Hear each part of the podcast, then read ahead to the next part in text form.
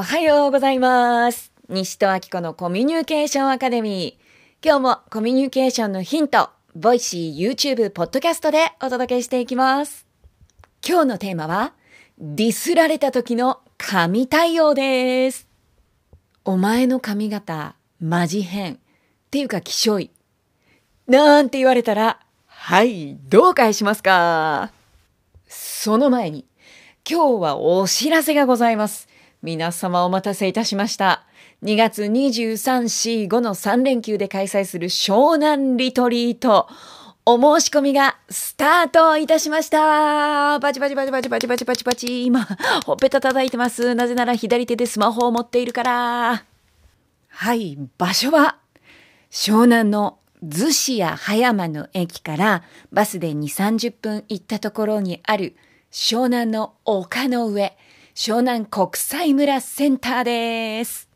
先日、ドクター生のみんなと一緒に、リトリート会場下見旅行に行きまして、まあ、3カ所ね、行ったんですけれども、まあ、全員一致で、なんかここ気持ちよくって上がるよねっていう話になって、決まったのが今回のリトリート会場です。本当にね、この湘南の丘の上だから、あの、海も見えるし、その向こうには冬は特に空気も綺麗だから富士山も見えてね、すごい気持ちがいい場所なんですよ。私、大学は藤沢市といって、まあ湘南エリアだったんですけれども、全然そんな場所があるなんて知らなくって、いやー、今回素敵な場所に巡り会えたなーって思っています。本当は、まあ、リトリートなんていうとね、長く準備して、皆さんも予定をね、開けていただけるように、半年前とか3ヶ月前少なくともね、ぐらいにはお知らせを始めてってやるものですよね。はい、でもそれは、一般常識。なんで今回やろうと思ったか。はい。まず私がまた行きたいと思ったからです。もう帰ってきてすぐに、あ、またあそこで風を感じたいなって思いました。そして理由がもう一つ。それは一緒に下見に行ってくれたドクター生の方、何人もいるんですけれども、その中で大阪からわざわざね、その下見のために来てくれた方がいて、その方がね、どうしますって2月23、24、25できたらやりたいって言ってたけど、今やったら僕まだ予定開けれますって連絡くれはったんですよ。いや、そんなん言われたら、ほんなんやろうって。いや、彼はね、実はもうすごく仕事が忙しい人なんです。もう会社員をやっているのに、自分で学童保育も2カ所かな？もう運営していて、もうすっごく忙しい人なんですよ。だから、リトリートの下見に行った時も、もう一人で早朝から夜遅くまで、あのテーブルがあるところでね、パソコンに向き合って何かこうされてました。あ、早起きなんですね。夜遅くまで結構お仕事されるんですね。って言ったら、いや、やりたいことがあるけど時間が足りないんでね、早く起きるし、夜遅くまでやるしかないんですよ。って。じゃあなんでそんな方がわざわざね、リトリートの下見に来てくれたかっていうと、ただ楽しむっていうことを今まで自分に許してこなかったなって思ったそうです。別にリトリートの下見旅行ですからこの前行ったのはなんか学びとか授業とかがあるわけでもないです。でもただ楽しむっていいんちゃうかな？自分もそういうことやってもいいんちゃうかな？そう思ってきてくれたんですよ。でその彼がね忙しいのに2月2345今やったら開けれるよって。もうほんならやらん理由ないやんと思って。でね私は彼に言いました。だったらもう今回の企画あなたに任せていいですか？いやいやいやいや話が矛盾しとるやろって。でねあのそれを私が言った時に「何言うてんの西戸さんそんなん無理に決まってるやん僕忙しいし」はいこれが頭の中でバッて起こった反応だったそうです。まあでもね反応に飲み込まれないということを我々ずっと学んでますからいやちょっと待てよと、まあ、確かにまあ反応的には自分の中でそう思った。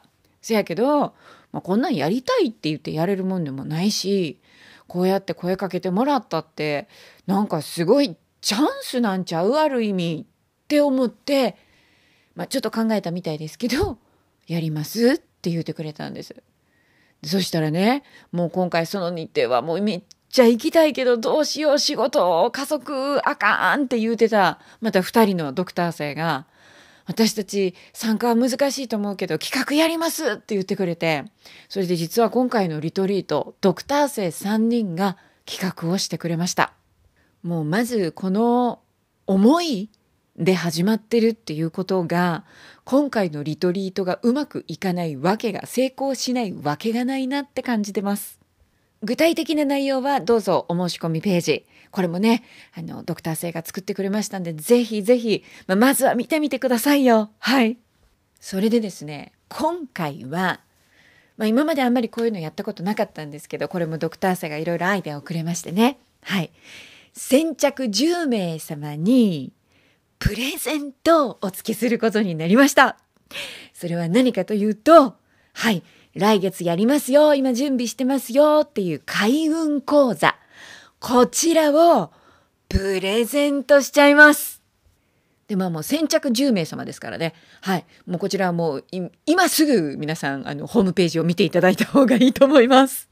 えー、実は昨日ですね、LINE に登録してくださっている方には、すでにえー、お申し込みスタートのご案内をさせていただいたんですね。はい。LINE は便利ですね。こうなんか、すぐにこう連絡を送るとすぐ見てもらえますもんね。え、もうおかげさまで、昨日の、ね、こ夜8時でしたけれども、の後から、現在に至るまで、すでに5名の方からお申し込みをいただいております。あと5名先着で開運プレゼントもついてくるリトリートのホームページ、まずはもうぜひご覧ください。2泊3日が無理という方、日帰りや1泊2日での参加も可能です。というわけで、今日はまず本題の前に、リトリートのご案内でございました。さあ、そんなリトリートでもやはりね、コミュニケーションというものをテーマに、まあ、だからといってね、なんかこう小難しい座学よりはみんなでこう体感しながら、せっかくそんな環境のいい場所にゆったり行くわけですからね、ゆったり過ごしながらたくさん感じる時間を作りたいなって思っています。さあ、そこで今日のコミュニケーションのお話です。お前の髪型マジ変っていうか気象い。はい。こう言われた時にあなただったらどう返しますかと。これ実は幼稚園児の女の子がインスタグラムの動画の中で教えてくれたんです。男の子に言われたらしいんですね、彼女は。お前の髪マジ変。ねっていうか、気象いって。はい。その時彼女は何と答えたか。にこやかに。そう？私は好きよ。いや、言えますか？この言葉。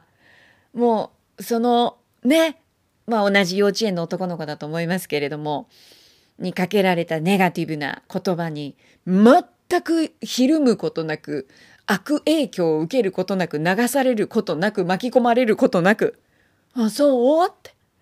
あなたは嫌いなのね、と。私は好きよ、という、この、私は好きよ、私は好きよ、この7文字が言えるかどうか。いやー、本当に素敵。さらに続けて彼女はこう言ったそうです。これは私のママが、お母さんが編んでくれたのよって。あなたが好きじゃないなら、これは私は自分のために取っておくわって。まあ、あの、黒人の女の子だったのでね、ちょっと日本語にすると、あの、少し、ん、日本語っぽくはない感じになるかもしれませんけれどもね。これをにこやかにお母さんに報告しているその女の子がとっても素敵だなって思いました。もうお母さんもとっても嬉しそうでした。こちらのリンクも貼っておきますんで、是非皆さん見てみてください。さあ今日はもう一つだけ素敵なインスタ動画が最近あったのでご紹介したいなと思います。それはドロシー・ホフナーさんという104歳のおばあちゃまがなんとスカイダイビングこれはもう世界最高齢のスカイダイビングということでギネス記録に認定されたそうです。もうこの104歳すごいなと思うんですが、さらにすごいなと思ったのは彼女が初めてスカイダイビングをやった年齢です。それはなんと100歳。100歳で初めてスカイダイビング。104歳でギネス記録です。挑戦ってすごい。トライするって美しい。しかも楽しそう。この動画を見るだけで、まあ、本当短いものですけれどもね、自分の中から、よし、何か新しいことに自分も挑戦してみようっていう、そんな元気や勇気やワクワクをいただける動画です。もう朝見るのには最適だと思いますね。こちらもリンク貼っておきます。というわけで、え、2月23、4、5のリトリートも、えー、そんな知らない人ばっかりでしょなんか怖いとか、えー、行って何すんのとか、えー、みんなに馴染めなかったらどうしようとか、まあ、いろんな不安があるかもしれませんけど、大丈夫私がみんなをつなぐから。みんなで、ね、まあ、今回ね、ギリギリのなんせ、まあ、ご案内となりましたので、人数もきっとね、少人数になって、だからこそ、すごくこう、みんなが仲良くなっちゃう場になるんだろうなって、もう、楽しみでしかありません。不安を感じている方もね、不安だからこそ、是非、ダイブ、挑戦して、チャレンジして参加してみてほしいなって思います。それでは皆様、今日もいい日でありますように。西田明子のコミュニケーションアカデミー、今日も聞いてくださってありがとうございました。